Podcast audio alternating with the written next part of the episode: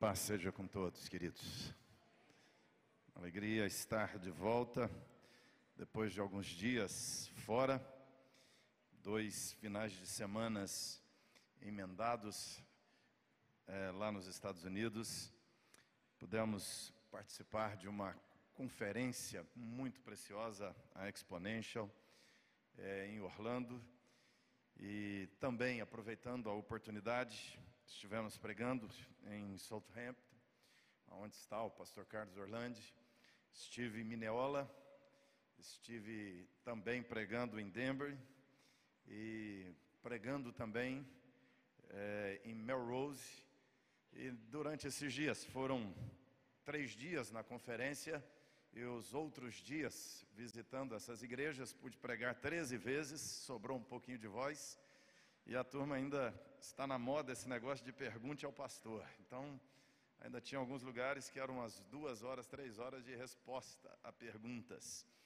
Mas muito bom estar com irmãos queridos, alguns brasileiros, alguns hispanos, e na conferência, especialmente, com pessoas de vários países.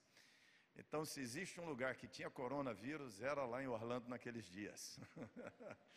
Tinha gente de todo lado, 5 mil pessoas participando da conferência, gente de diversos lugares do mundo, uma conferência preciosa sobre plantação de igrejas, sobre revitalizar igrejas, envolvendo tantas pessoas de diferentes países, diferentes denominações, mas pessoas focadas nesse mesmo objetivo, que é o avanço do reino de Deus, o avanço da obra do Senhor tão bom, tão precioso é, ver pessoas. Estávamos assentados do lado de um casal, perguntando de onde eram, das, Filip, das Filipinas. É, a gente vê ali pessoas que estão com o coração voltado para plantar igrejas em locais tão distantes, mas nós podemos perceber o movimento que Deus tem feito em tanta parte, em tantos lugares ao redor da terra. Então, louvado seja Deus, porque a obra dele avança no mundo, a obra do Senhor continua crescendo no mundo. E mesmo em dias como esses que temos vivido, diante de tantos alertas, de tantos medos, mas nós seguimos confiantes no Senhor. Essa não é a primeira grande pandemia que a humanidade enfrenta, também não é a última. Né? Não preocupe, ainda não é o apocalipse. Tá certo? Uma pessoa colocou assim: é o Apocalipse. O Apocalipse é revelação de Jesus Cristo. O coronavírus não revela nada. Né? Coronavírus, aliás, a única coisa que revela é a fragilidade humana. Um vírusinho pode complicar a vida humana, pode destruir grandes impérios, pode abalar grandes impérios. E nós seguimos o reino dos céus. Esse não se abala com vírus nenhum. Então, Alegria estar de volta. Só não estaremos hoje à porta com os irmãos. Né? A vontade de abraçar é grande, mas não é recomendável abraçar. Vamos ficar no alquinho gel, no sorriso de longe. Sinta-se abraçado. tá certo? Nós passamos aqui algumas instruções aos irmãos que nesses dias nós estamos recomendando aos irmãos que evitem de fato o aperto de mão, principalmente, que é uma das grandes formas de transmissão, ninguém sabe se tem ou não, principalmente jovens são assintomáticos, têm o vírus e nem sentem sintomas, então não dá para saber quem tem e não tem, e nós temos que ter esse cuidado, não medo propriamente do vírus, mas é, o cuidado principalmente com as pessoas que são o grupo de risco de adquirir o vírus e isso ser mais complicador para elas. As pessoas que têm problemas respiratórios, pessoas mais idosas, né, que são esse grupo de risco maior, nós temos que ter cuidado para não ser um transmissor para essas pessoas. Mas, em nome de Jesus, não abale seu coração, não entre em pânico, não crie essa neura que muitas pessoas têm criado. É, e em alguns lugares, em alguns países chineses têm sofrido até discriminação, maus tratos por causa disso. É, até quando estava voando de Nova York para Orlando, entrei no avião, sentou uma chinesa do meu lado. Né? E a gente até às vezes brinca com isso tal, mas eu fiquei pensando exatamente nisso, que às vezes é, chineses e agora italianos acabam sendo alvos, e aqui também agora no nosso país, um número crescente de pessoas, mas é um tempo de oração, e é um tempo de busca do socorro de Deus, porque de fato pode virar uma pandemia de proporções de gravidade bem maior do que o que já foi, mas nós sabemos, nossa esperança não está nos, nos recursos científicos, nossa esperança está em Deus que controla todas as coisas. E Deus nos dê graça para ser referencial de esperança nesses dias. Esse é um ano que nós temos como tema a fé e temos falado sobre diversos assuntos relacionados à fé. Abordaremos vários assuntos ligados à fé nesse ano de 2020. E no mês de abril, é, nesse mês de março, aliás, nós separamos para abordar fé e finanças, fé e dinheiro. A fé toca tudo na nossa vida. A fé toca todas as áreas da nossa existência. Mês passado, fevereiro, falamos sobre avançar, sobre dar passos a mais, sobre conquistar, sobre crescer pela fé. Partimos da fé como base da fé que professamos, a fé cristã, a fé em Cristo Jesus, a fé na palavra de Deus como revelação absoluta para nós e vamos construir em cima desse fundamento que é a fé ao longo do ano de 2020. Nesse mês de março, estamos tratando sobre fé e dinheiro. pastor Juliano trouxe uma mensagem preciosa abordando questões bem práticas sobre essa relação do crente, do ser humano com o dinheiro, princípios muito preciosos da palavra de Deus sobre como nós temos que nos relacionar com o dinheiro. Ele ensinou você a ficar rico e você ficou rico, não ficou? Você aprendeu, não aprendeu? Então, hoje eu quero abordar um pouco sobre generosidade. Eu quero tratar sobre algumas coisas que a fé nos faz compreender e que muda a nossa maneira também de ver dinheiro. Nós vivemos numa sociedade extremamente materialista. O tempo que vivemos, o século 21, uma de suas dores, uma de suas doenças, é exatamente o materialismo. E uma das coisas que essa pandemia está atingindo em cheio é exatamente a ideia do ganho. Por vezes, nós vemos a notícia: as empresas estão tomando prejuízos enormes. Ontem, uma pessoa que trabalha é, próximo ali do decolar.com, dizendo que só ontem, é, aliás, é só na sexta-feira, eles cancelaram 4.700 passagens vendidas é, prejuízos enormes. Vivemos nesse ambiente preocupadíssimo com dinheiro, com lucro, com o ter. O ter, quase sempre, muito mais importante, muito mais valorizado do que o ter. E a fé nos chama exatamente para uma preocupação com o ser, muito mais do que com o ter. A fé nos tranquiliza, exatamente nessa questão do ter. Quando nós vamos falar sobre dinheiro, não é fácil, porque muitos não gostam de pregar sobre dinheiro. E o pior, muitos crentes não gostam de ouvir pregação sobre dinheiro, não é? Eu estava lá nos Estados Unidos, uma das pessoas com as quais conversei nas perguntas, aconselhamentos, a senhora me falou assim: meu marido saiu da igreja porque ele não gosta de ouvir falar sobre dinheiro. Ele tem muita dificuldade com dinheiro com doar dinheiro. E ele saiu convicto que o problema é a igreja que fala de dinheiro. É interessante, o problema é ele, que é avarento, agarrado a dinheiro, e se incomoda quando alguém fala que não pode ser assim, que se perturba quando alguém desmancha, quando alguém desfaz as construções equivocadas a respeito do dinheiro. Então, eu quero tratar com vocês algumas questões relacionadas à fé e dinheiro. E quero falar para você, em nome de Jesus, tanto é que quero até citar para você uma fala de Jesus. Marcos capítulo 2, 12.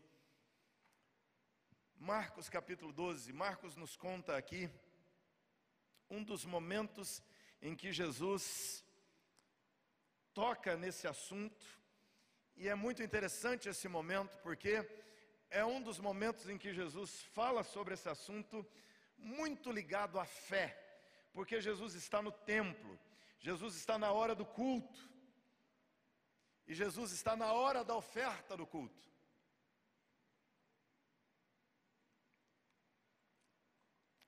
É exatamente a hora da oferta. Naqueles dias, a prática no templo era o gasofilácio à porta do templo. E à medida que as pessoas iam entrando, você tem que lembrar que o templo tinha camadas. Tinha o pátio das mulheres, tinha o pátio dos homens, tinha o pátio dos sacerdotes e tinha o Santo dos Santos, aonde só o sumo sacerdote entrava. E do lado de fora tinha o pátio dos gentios, o pátio dos não-judeus. E aqui está na porta primária lá, bem lá na entrada, antes da entrada dos gentios, havia um gasofilácio. É daqui que vem essa palavra do móvelzinho que até hoje, século 21, nós chamamos de gasofilácio, aqui à frente. De vez em quando o irmão fala com você, irmão, enquanto nós cantamos, venha ao gasofilácio, traga a sua oferta. Alguns falam gasofilástico, né? mas o gasofilácio. O texto vai nos dizer, a palavra que está aí no texto, no versículo 41, é, é do próprio grego gasofilakion, e na sua flexão do grego para o latim é que virou gasofilácio e do latim para o português. Então é um termo que nem é traduzido do grego para o latim e nem é traduzido para o português. Ele vem do jeito que está lá. E Jesus está diante desse gasofiláquio.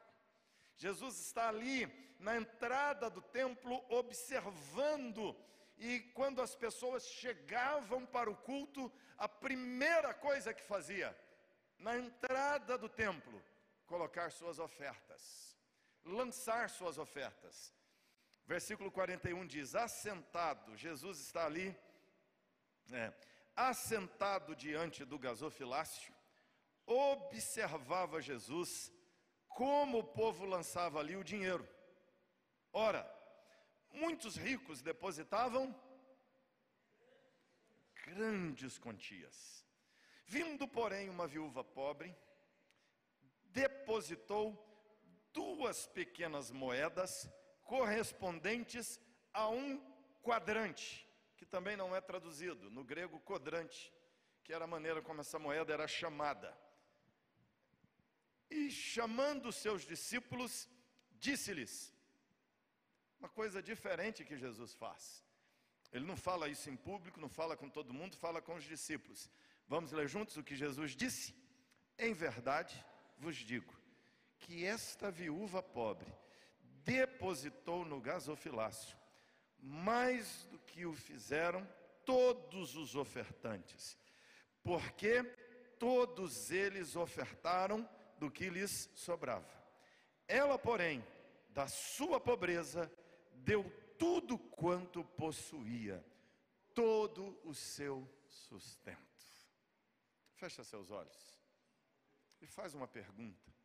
Jesus, o Senhor falou com seus discípulos: Eu sou discípulo do Senhor. O que é que o Senhor quis me dizer aqui? O que é que o Senhor quis falar comigo? que é que Jesus quis nos mostrar quando se assenta do lado do gasofilácio, observa as pessoas indo levar dinheiro no templo. Quando Jesus, nos vários atos religiosos, olha exatamente para o ato de doar dinheiro e faz o seu comentário. que Jesus quer nos ensinar, irmãos? Que Ele fale comigo e com você. Pai, nós oramos pedindo, nós lemos aqui teu texto sagrado, e nós queremos que o Espírito que o inspirou nos ilumine, e que, Pai eterno, faça essas verdades encaixarem na nossa mente, serem assimiladas, assimiladas e compreendidas por todos nós. Ó oh Deus amado, a fé mexe com tudo na nossa vida e também mexe com a maneira como nós olhamos para o dinheiro, com a maneira como nós olhamos para o trabalho, para a família, para o casamento, para o sexo, para o prazer, para o lazer. Ó oh Deus, ela mexe com tudo, como olhamos para a tribulação, para as notícias, para a política. E Deus, nessa noite, que o Senhor venha modular nossa forma de relacionar com o dinheiro, a partir do texto que lemos. Que o Senhor venha modelar nossa forma de contribuir, de dar dízimo, oferta, mas muito mais do que o hábito religioso de contribuir. Que, ó Deus, esta palavra venha modelar nosso jeito de ser. É o nosso desejo sincero. Em nome de Jesus, que nos disse essas palavras. É no nome dele que oramos e pedimos amém. Essa relação fé e dinheiro não é nova, ela é antiga. O primeiro culto do qual temos menção na Escritura é o culto de Abel. E a Bíblia diz que depois de uns tempos, Abel tomou do primogênito do seu rebanho, trouxe ao altar de Deus e matou aquele animalzinho no altar de Deus. Abel trabalhou, cuidou do rebanho, o rebanho procriou. Ele pegou do resultado da procriação do rebanho, ele pegou do lucro que o rebanho deu do trabalho que ele fez como pastor e fez um culto a Deus. Caim, da mesma maneira, cultuou a Deus, tendo trabalhado, plantou sementes, cultivou cereais, cultivou frutas. Ao colher, depois de suar, trabalhar, colher, ele trouxe do que colheu e ofereceu a Deus. Culto a Deus vem ao longo dos anos da história bíblica, da história da redenção, envolvendo essa relação trabalho, produção e do que eu produzi, do que eu ganhei, do resultado do meu esforço, colocar diante de Deus daquilo que conquistei. Pastor Tom falou há pouco de Abraão indo à guerra, trabalhando, lutando, expondo a vida a risco para resgatar o seu sobrinho Ló. E desta conquista, desse trabalho de libertação que Abraão fez, dessa guerra, expondo seus funcionários à morte, eles derrotam o inimigo, libertam Ló e sua família, libertam seus parentes. E, consequentemente, tendo derrotado o inimigo, tudo que é do inimigo passa a ser deles. Todas as roupas, todas as joias, tudo que tinha valor, os animais, toda a carga daqueles povos, passa a ser de Abraão Indo de caminho, ele encontra com um sacerdote chamado Melquisedeque, e Abraão vai oferecer um culto de gratidão a Deus pela vitória na guerra, e ele dá 10% de tudo aquilo que ele conquistou no seu trabalho, ele doa ao sacerdote, para sustento daquele culto a Deus, efetuado por aquele sacerdote naqueles dias. Aquele rei de Salém era também um sacerdote do Altíssimo. A gente, quando lê a Bíblia em Gênesis, acha que só Abraão conhecia Deus naqueles dias e que só Abraão cultuava a Deus naqueles dias. Não, Deus tinha seus crentes naqueles dias, Deus tinha seu culto naqueles dias. Tinha um homem, um sacerdote de Deus. Da mesma forma, quando Moisés foge do Egito, ele vai para Midian e lá ele encontra Jetro e o texto diz que Jetro era sacerdote de Deus. Ou seja, Deus não fala só com Moisés naqueles dias. Jetro já conhecia Deus também. Da mesma maneira, Jacó, quando sai na sua jornada, depois de experimentar Deus em Betel, ele diz: De tudo que eu conquistar, tudo que eu tiver como lucro do meu trabalho, ele diz: Eu vou dar 10% a Deus. Nós não temos a menor ideia de para quem ou a quem Jacó entregou os 10%. Mas assim como tinha um sacerdote nos dias de Abraão, tinha sacerdote nos dias de Jacó, tinha culto a Deus nos dias de Jacó. Jacó não é o único crente do mundo. Jacó é o crente através do qual Deus está construindo a história da revelação. Mas há outros crentes a culto, e Jacó, de alguma forma, participa do sustento daquele culto de Deus naqueles dias, entregando seu dízimo, como outros fiéis o faziam também. Na sequência bíblica, nós temos os dias do povo hebreu, quando são libertos do Egito, Deus os constitui em nação, e como nação, eles têm um tabernáculo, eles têm uma rede de sacerdotes que trabalham e que vivem em prol do tabernáculo e são sustentados pelos demais israelitas para esse serviço sagrado, os israelitas dando 10% de toda a produção deles e além dos 10% levando ofertas voluntárias de gratidão. Durante anos eles fazem assim, levando ao tabernáculo, um período longo, 40 anos, eles caminham no deserto, eles não têm plantação, eles não têm produção agrícola, eles têm apenas multiplicação do rebanho, e disso eles levam ao templo, fazem as refeições comunitárias e sustentam o tabernáculo e aqueles que trabalhavam no tabernáculo. Na sequência bíblica, eles saltam do tabernáculo no deserto para o tabernáculo na terra de Canaã. Na terra de Canaã mantém esse formato e temos uma ou regulamentações novas da lei mosaica de como deveria funcionar agora a oferta, que eles entraram na terra, agora eles terão produção agrícola, multiplicação do rebanho e já terão comércio e negociações. Então, eles começam a trazer não só animal, cereal, eles começam a trazer dinheiro. Mais tarde, eles já têm o templo construído, as fazendas consolidadas, a plantação, a produção em grande escala e trazer cereal e oferecer no templo de Deus já é um trabalho difícil, porque a colheita grande e a carga vindo não dá. O que eles fazem? Eles são permitidos, no texto de Deuteronômio, a vender o que produzem aonde estão, transformar em dinheiro, viajar com dinheiro e oferecer no templo em Jerusalém. E é aqui nesse período, já da monarquia instituída, que eles constroem o gasofilácio. É aqui que eles colocam o gasofilácio na entrada do templo. E as pessoas que trazem, depositam ali as suas ofertas. Uma tradução do termo gasofilácio seria tesouro lugar do tesouro. Daí Malaquias 3:10 dizer: "Trazei os dízimos à casa do tesouro", que esse gasofilácio acabou virando um grande depósito aonde eles guardavam o dinheiro e aquele dinheiro era usado para sustento do templo, para a manutenção do templo, para a manutenção dos sacerdotes e levitas que viviam do templo e que viviam para o templo.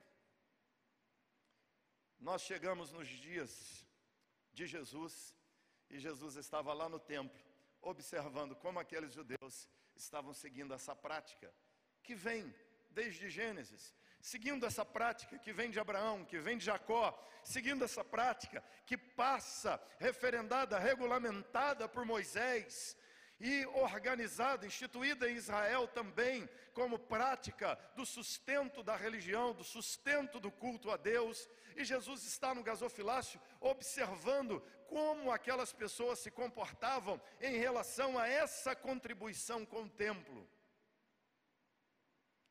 E aqui o texto diz que Jesus observa, e uma coisa curiosa acontece: os ricos chegam lá e depositavam grandes quantias de dinheiro. Pergunta: como é que Jesus sabia que era uma grande quantia? Provavelmente, o sujeito chegava com um saco cheio de moeda.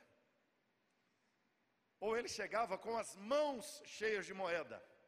E o gasofilácio era grande. E aqui você vai ver no texto, o texto diz que eles lançavam as ofertas. O termo grego é balu. Não é colocar a oferta, bonitinho. Eles lançavam, ou seja, o sujeito pegava a moeda aí, jogava. O que acontece com moeda? Não tinha nota. Naqueles dias era só moeda. O que acontecia? Você ficava perto do gasofilácio, pelo barulho você dizia: essa oferta foi boa. Dependendo do barulho, o sacerdote dizia: ó, tá com nada essa oferta, não é? coisa está feia esse mês, não vai dar boa entrada não. Era de acordo com o barulho do dinheiro caindo dentro, dentro do gasofilácio, você sabia se a oferta era grande quantia. E as várias moedas que existiam naquele dia, naqueles dias, tinham pesos diferentes. Cada moeda tinha um tamanho, um peso, uma gramatura e usava tipos de metais diferentes. Então, de acordo com o barulho, dava para saber até o tipo de metal que era. E o peso da moeda, o tamanho da moeda, e pelo tamanho da moeda, o valor da moeda. Então, aquela turma passava e lançava a moeda e só dava barulhão. Pum. Opa, ofertão aqui. Pá, ó. De repente, chega uma viúva e lança as suas moedas. E uma turma fica esperando o barulho. E a moedinha dela nem faz barulho direito. Faz tim, tim. Outra moedinha caiu. Alguns era pá, pá, pá, pá. Parecia chuva, aquele monte de moeda. Outros lançavam a moeda. Tim. Foi a moedinha da viúva. Talvez as pessoas ali à volta diziam: essa oferta foi ruim, essa não foi boa não. A boa foi aquela do fazendeirão que chegou aqui. Possivelmente, gente, era a época da colheita. Era a ocasião de mais oferta. Por isso que Jesus disse que muitos ali traziam grande quantia, que era o que? Produziram na sua terra venderam o gado, cereal, vinho, as uvas que produziram, vieram ao templo e vieram trazendo o resultado, 10% do resultado da sua produção, ou a oferta de gratidão por uma produção muito maior. Então eles passavam lá e lançavam grandes quantias de dinheiro, resultado da produção. Aparece ali uma viúva, joga três moedinhas. Seria mais ou menos duas moedinhas de 1,50. O texto diz que ela lançou, aquela, aquela viúva lançou, depositou duas moedas correspondentes a um quadrante. Um quadrante é uma diária dividida em 64. Se você pegar o valor de uma diária dividir em 64, vamos pensar numa diária de 100 reais, vai dar mais ou menos 1,50. Então aquela mulher jogou três reaisinhos lá no gasofilácio. Para surpresa de todo mundo, Jesus comentou. Jesus não ficou só olhando, Jesus comenta o que aconteceu. E ele diz o que espanta os discípulos. Em verdade vos digo, essa viúva pobre depositou mais, mais do que o fizeram todos os ofertantes essa verdade, essa passagem aqui, irmãos, nos ensina algumas verdades. Primeira delas, que esta mulher, essa viúva pobre, entendeu em primeiro lugar a dignidade do templo. Que essa mulher, quando ela dá essa oferta exponencial, que Jesus diz, ela deu mais do que todos eles, porque todos eles ofertaram do que sobrava, ela da pobreza deu tudo quanto possuía, ela deu todo o seu sustento, Jesus nos mostra que esta viúva entendeu o significado do templo, o valor do templo, a missão do templo, ela entendeu o valor daquele, daquela construção gigantesca que estava ali, aquela mulher entendeu aquele lugar como objeto de culto, como lugar sagrado, como lugar de manifestação da glória de Deus, ela entendeu que Jesus estava expulsando a razão pela qual Jesus expulsava os cambistas que não entendiam a razão daquele lugar, que achavam que era lugar de comércio. Ah, Jesus disse que aquela mulher entendeu o que era aquele lugar, casa de oração. Ela entendeu o significado do lugar. A pergunta é: o que leva uma viúva pobre a ir a um templo suntuoso como aquele e dar naquele templo os três reais, os cinco reais que ela tinha de dinheiro, que era tudo que ela tinha para passar o mês. Por que essa mulher deu dinheiro no templo? não havia nenhum sacerdote vigiando aquela mulher. Não havia nenhuma pessoa coagindo aquela mulher a dar dinheiro. Não havia nenhuma pressão sobre ela para que ela levasse, tirasse o dinheiro da sua casa. Não sabemos se ela tem filhos. Tira o dinheiro de seus filhos, tira o dinheiro da sua mesa e leva ao templo de Jerusalém. Talvez o olhar de algumas pessoas aqui seria: o templo tem que dar uma cesta básica para essa mulher. O templo tem que dar um dinheiro para essa mulher, para atendê-la na sua necessidade. É uma viúva. E nós precisamos entender aqui, irmãos, o que é viúva naqueles dias. Viúva naqueles dias era a categoria de pessoas mais vulnerável que existia. Viúva naqueles dias, por vezes eram mulheres que se casaram, que o pai entregou para um homem, e que quando o marido morria, a família não aceitava de volta em casa. Lembra que é uma sociedade onde a mulher não tem uma boa inserção no mercado de trabalho. E que dependendo do seu visual e da sua constituição física, nem para prostituta ela serviria. Então é uma situação crítica, pensando na sua idade, pensando na condição de vida que ela vive.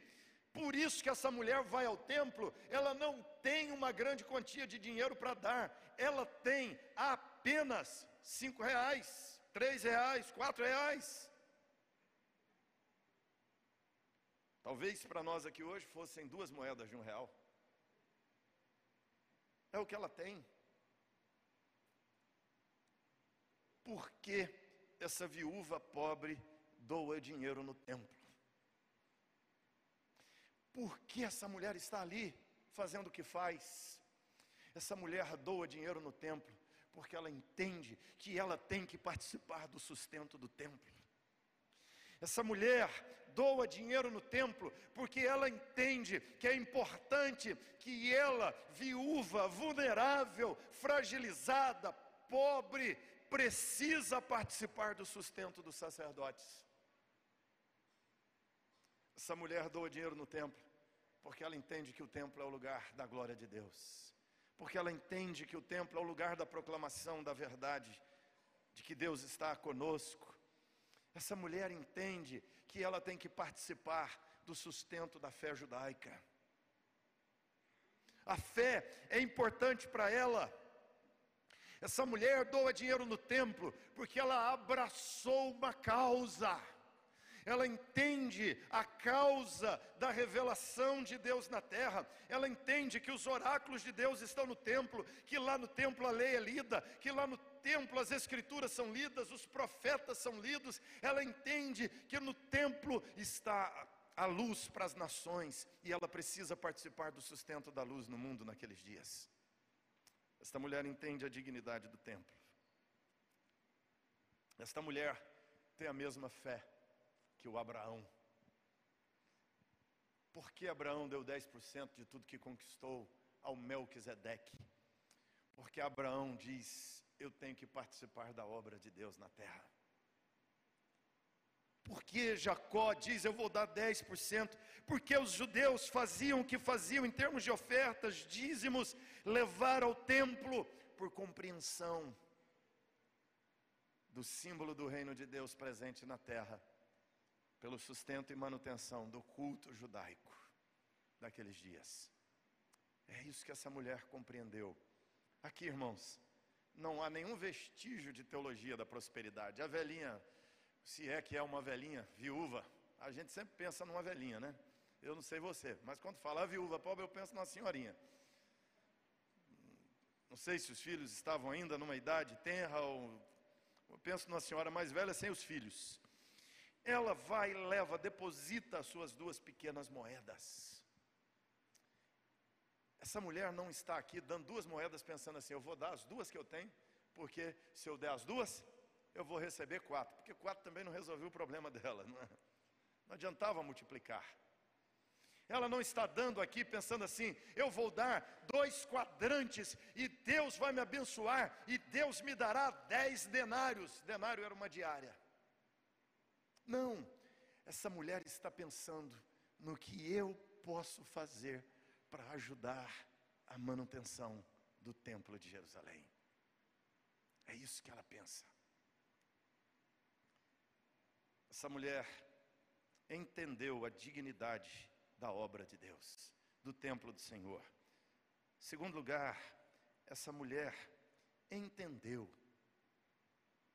Essa mulher teve a, a compreensão do sentido da contribuição, do significado da contribuição. Ela entendeu o templo e ela entendeu o ritual. Há pessoas que não entenderam o templo, a religião, a igreja, o que chamamos de igreja hoje, que é um conjunto de coisas. É o povo que reúne, é os obreiros que ela sustenta, é o templo onde ela reúne e mantém aquele lugar. Ela entendeu tudo isso e ela entendeu também o ritual, o que significava aquele ato de doar. Ela teve a compreensão disso. E aí ela aprendeu o que Jesus está dizendo aqui: que não é o quanto se dá que o princípio de Jesus aqui não é uma questão de matemática, não é o quanto se dá, é como se dá. Quando Jesus está olhando essa mulher, ele diz: ela deu mais do que todos estes. Mas é interessante que, se você fizer a conta, ela não deu mais do que todos os outros. Porque ela deu dois quadrantes, ela deu dois reais, ela deu quatro reais, ela deu pouco dinheiro, alguns deram cem reais, alguns deram mil reais, alguns vieram grande quantia, deram dez mil reais, deram vinte mil reais. Alguns deram grande quantia de dinheiro, ou seja, o que, que é mais? Dois quadrantes ou vinte denários? Que, que é mais? Denário era uma diária. Um denário, 100, 120, 150 reais, 200 reais, dependendo do valor do trabalho. Mas, em geral, lá não era muito diferente, porque as, os trabalhos não eram muito diferentes. A variedade não era tão grande como hoje. Mas, se um denário é uma diária e um quadrante é a 74 parte é um, uma diária dividida em 64 partes. Qual que é maior? Dois quadrantes ou um denário? Teve gente que deu um denário, teve gente que deu dez denários, teve gente que deu vinte denários, teve pessoas que deram mil denários. Aquela mulher deu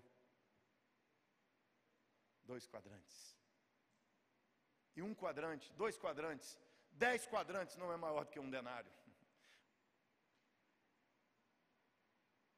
Para dar um denário precisava de 64 quadrantes. A partir de 65 era maior do que um denário, né? Mas Jesus disse, ela deu mais. Porque a avaliação de Jesus não é o quanto se dá, a avaliação de Jesus é como se dá. O olhar de Jesus está aqui, irmãos, para o fato de que a questão não é o dar o mais, mas a questão de Jesus é dar melhor, é a melhor maneira de contribuir. Jesus disse: eles deram do que sobrava, ela deu da sua pobreza. Eles deram parte do que tinha, ela deu tudo o que tinha, ela deu todo o seu sustento, talvez por ser uma viúva, por ser uma mulher frágil, ela foi trabalhar em alguma plantação, ela não conseguiu colher muito, por isso ela não conseguiu fazer nenhuma diária naquele dia, ela talvez, por ter outras preocupações em sua casa, não conseguiu naquele dia fazer um denário, um salário de um dia. Ela fez uma fração, mas ela deu o que ganhou. Jesus está dizendo: que contribuição, que doação ela deu da pobreza. Ela deu. E não é uma questão, preste atenção nisso, querido. Ofertas, dízimos, doação, não é uma questão de matemática, é uma questão de fé. Doar não é uma questão de números, é uma questão de fé, de confiança em Deus.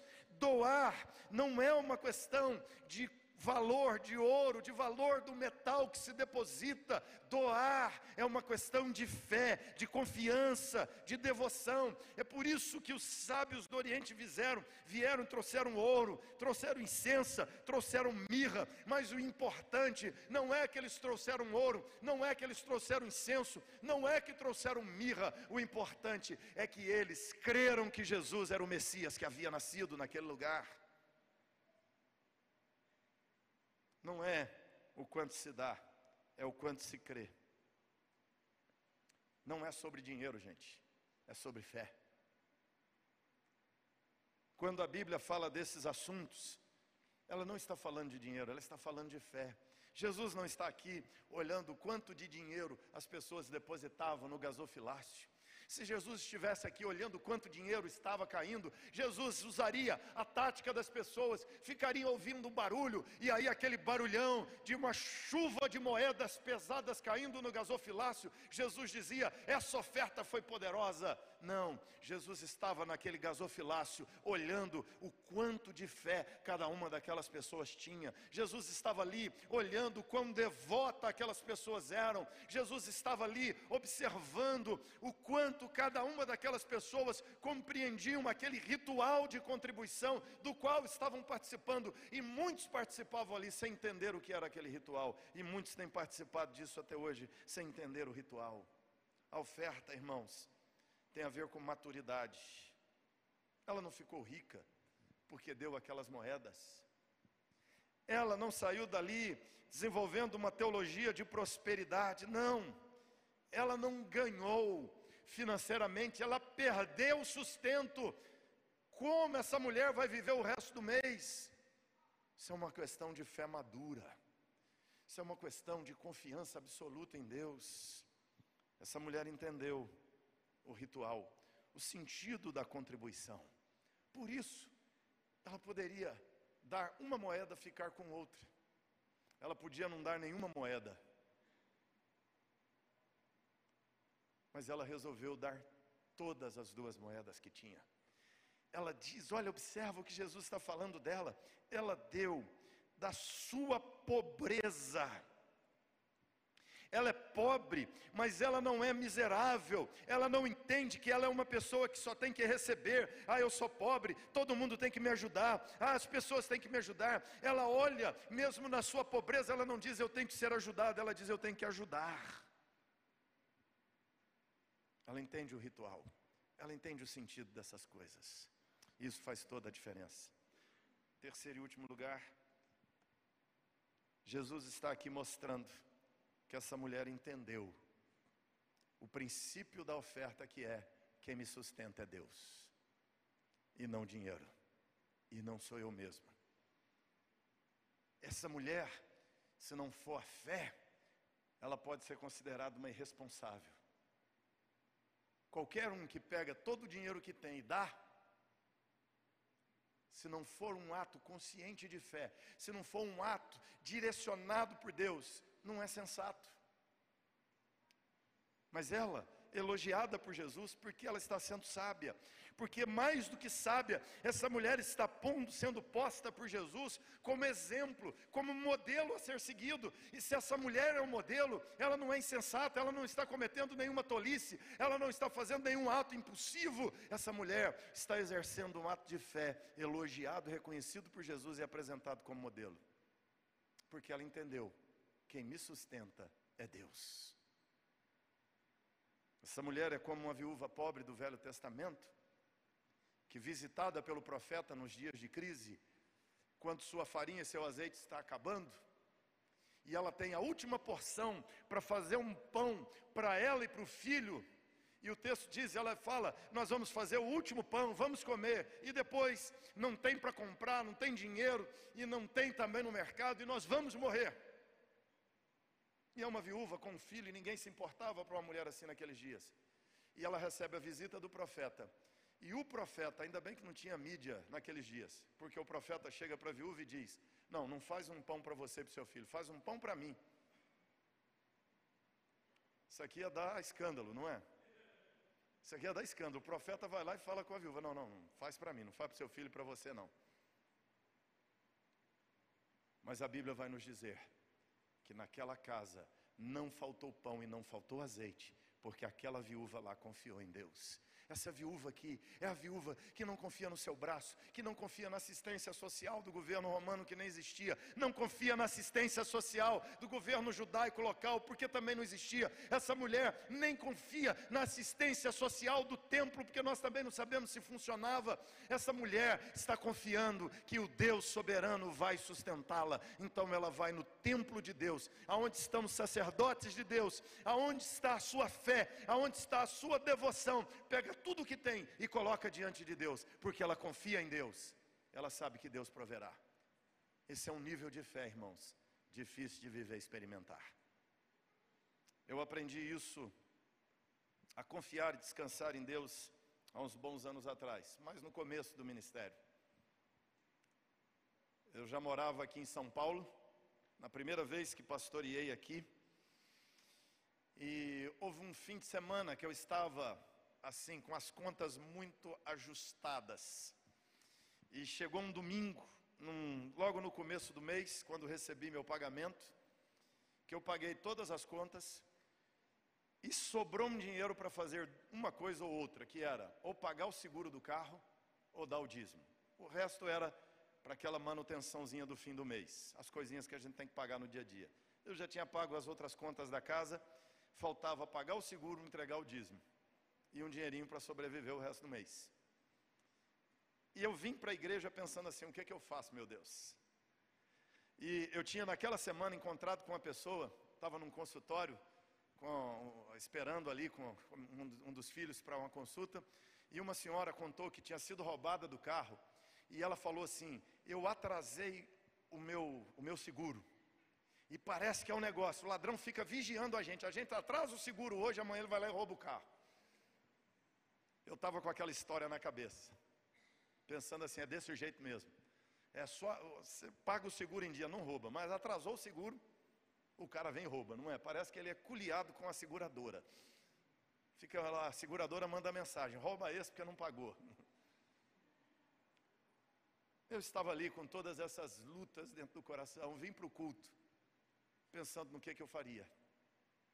Mas eu tomei uma decisão naquele culto preenchi o cheque, coloquei aquele dinheiro e disse: Eu não vou pagar o seguro. E se o carro for roubado, eu ando a pé, pronto. E já fiquei assim, foi acalmando esses medos no coração.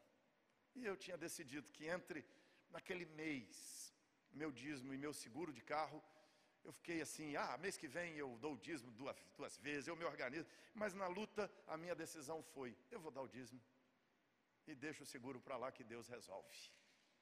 Fui para casa depois daquele culto com uma paz no coração, apesar de ter feito essa escolha. Em casa, deitei para dormir. Quando eu deitei para dormir, o telefone tocou. Um irmão, um membro da igreja, uma das ovelhas, falou assim: Pastor, eu estou voltando de uma outra cidade, vou chegar na rodoviária do Tietê, mais ou menos seis horas da manhã, o senhor pode me buscar? Eu pensei assim, que ovelha folgada, está pensando que eu sou motorista dele? Está pensando que eu sou motorista? Que, cara, não é nem no aeroporto, é na rodoviária. Se fosse pelo menos no aeroporto, é chique buscar, não é? A buscar na rodoviária não tem graça nenhuma, gente. Você buscar o cara no aeroporto é chique. Você fala, estou indo no aeroporto buscar meu amigo, não é? Mas falar, estou indo no Tietê buscar um amigo, que isso? Isso aqui é moedinha de quadrante, né? E no meu coração eu pensei em mil maneiras de falar não para aquele irmão. Mas fiquei sem graça de falar não. Pensei assim: talvez ele está vindo sem dinheiro, não tem dinheiro para pegar o metrô. E ele não quer falar. É, então, talvez esteja com malas. E é difícil deslocar no metrô de manhã com malas. E aí falei: irmão, pode deixar. Seis horas da manhã estou lá te buscando. E ainda é seis horas da manhã. Olha que horário horrível, não é? Segunda-feira. Naqueles dias minha folga era segunda-feira. Mas falei, vou te buscar. Acordei de manhãzinha, peguei meu carrinho, marginal Tietê, indo buscar aquele irmão me xingando o tempo inteiro. Para que você falou assim? Que besteira é essa? Buscar o cara, o cara folgado. Fui daqui lá xingando o irmão. Cheguei na rodoviária, peguei o bendito irmão, Ele entrou no carro, me abraçou, pastor, que bom que o senhor veio, tal, muito obrigado, pastor, tal. E fui levar o sujeito em casa. Uber, nem tinha Uber naquela época. E ele veio conversando, cumprimentando tal. E mais ou menos ali, pouquinho perto do, do Parque São Jorge, quando já estávamos chegando aqui, esse irmão falou, pastor, eu fui lá nessa cidade cobrar uma dívida né? A pessoa estava me devendo, era uma sociedade que nós tínhamos, ele fugiu para lá porque quebrou aqui em São Paulo, estava me devendo dinheiro, me chamou lá, mas eu estava de mal dessa pessoa, estava brigado com ele, eu estava com uma revolta muito grande com esse cidadão, porque ele nem conversou comigo, ele simplesmente me traiu aqui nos negócios, me deu um prejuízo, foi para lá, e lá, escondido depois de muitos anos, ele me liga dizendo que quer reconciliar comigo, e eu estava mal porque não conseguia perdoar, resolvi ir lá para reconciliar com ele. E ele foi lá, tiveram uma conversa, se abraçaram, se perdoaram mutuamente. E aquele sujeito disse: Olha, se a gente calcular o valor da dívida, eu não consigo te pagar hoje. Mas ele disse assim: Olha, eu tenho X que eu posso te dar em pagamento daquela dívida. Eu sei que não quita a dívida, mas é o que eu posso fazer hoje. Ele disse: Olha, você nem precisa me pagar, a gente precisava era reconciliar. Mas aquele sujeito insistiu, fez um cheque, colocou no bolso daquele irmão e disse: Olha, isso é sinal de que eu vou no tempo certo, ainda a gente, eu acerto mais alguma coisa, mas por enquanto é isso. Aquele irmão veio. No meio do caminho, aqui chegando perto do Parque São Jorge, ele disse assim: Pastor, eu vim na viagem pensando assim: o que, é que eu faço com esse dinheiro? E eu pensei assim: eu vou ligar para vários irmãos da igreja, pedindo para me buscar na rodoviária. O primeiro irmão que topar, aceitar, vir me buscar na rodoviária, eu vou dar esse dinheiro para ele. Ele tirou o cheque e enfiou no meu bolso. Eu puxei o cheque. Era mais do que aquela parcela do seguro. Era dinheiro para me ajudar no restante daquele mês. E aqui eu comecei a entender: Deus é quem nos sustenta. Não é o dinheiro, não é a igreja, não é a empresa, não é o patrão, não é o mercado, quem nos sustenta é o Senhor. É esta lição que esta viúva aprendeu, e é esta lição que Jesus está ressaltando da prática dessa mulher. Jesus está dizendo: aprenda com essa mulher, que quem nos sustenta é o Senhor. Esse é o princípio que Deus está colocando diante de nós aqui, irmãos.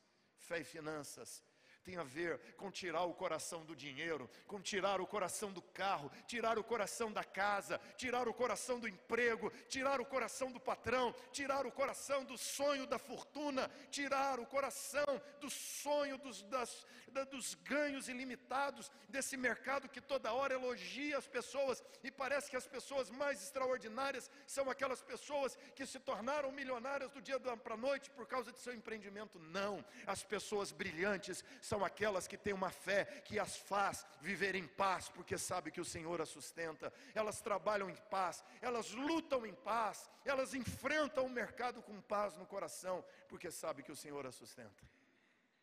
Não é uma questão de matemática, é uma questão da fé. Nós precisamos compreender esses princípios e a compreensão dessa matéria é proporcional ao tamanho da fé. Pouca fé ninguém entende isso. Com fé nós compreendemos isso. Sem fé nós não entendemos isso. A coisa mais tola que nós podemos fazer é convencer um sujeito que não tem fé a querer dar dinheiro. não tem sentido. Se essa viúva não tivesse fé, não tinha sentido o que ela fazia. Até eu, como pastor, ia aconselhar a mulher: não dá, não, minha filha. Jesus diria: minha filha, volta para casa, compra o que der de comida com esse dinheiro e tenta comer pouco para chegar no fim do mês, ou para chegar no próximo dia de trabalho, no próximo dia de colheita, quem sabe ali a participar da rebuscagem, que era a parte dos pobres, eles pegavam a sobra da plantação para então vender, e aí vendendo no mercado apurava pouco dinheiro.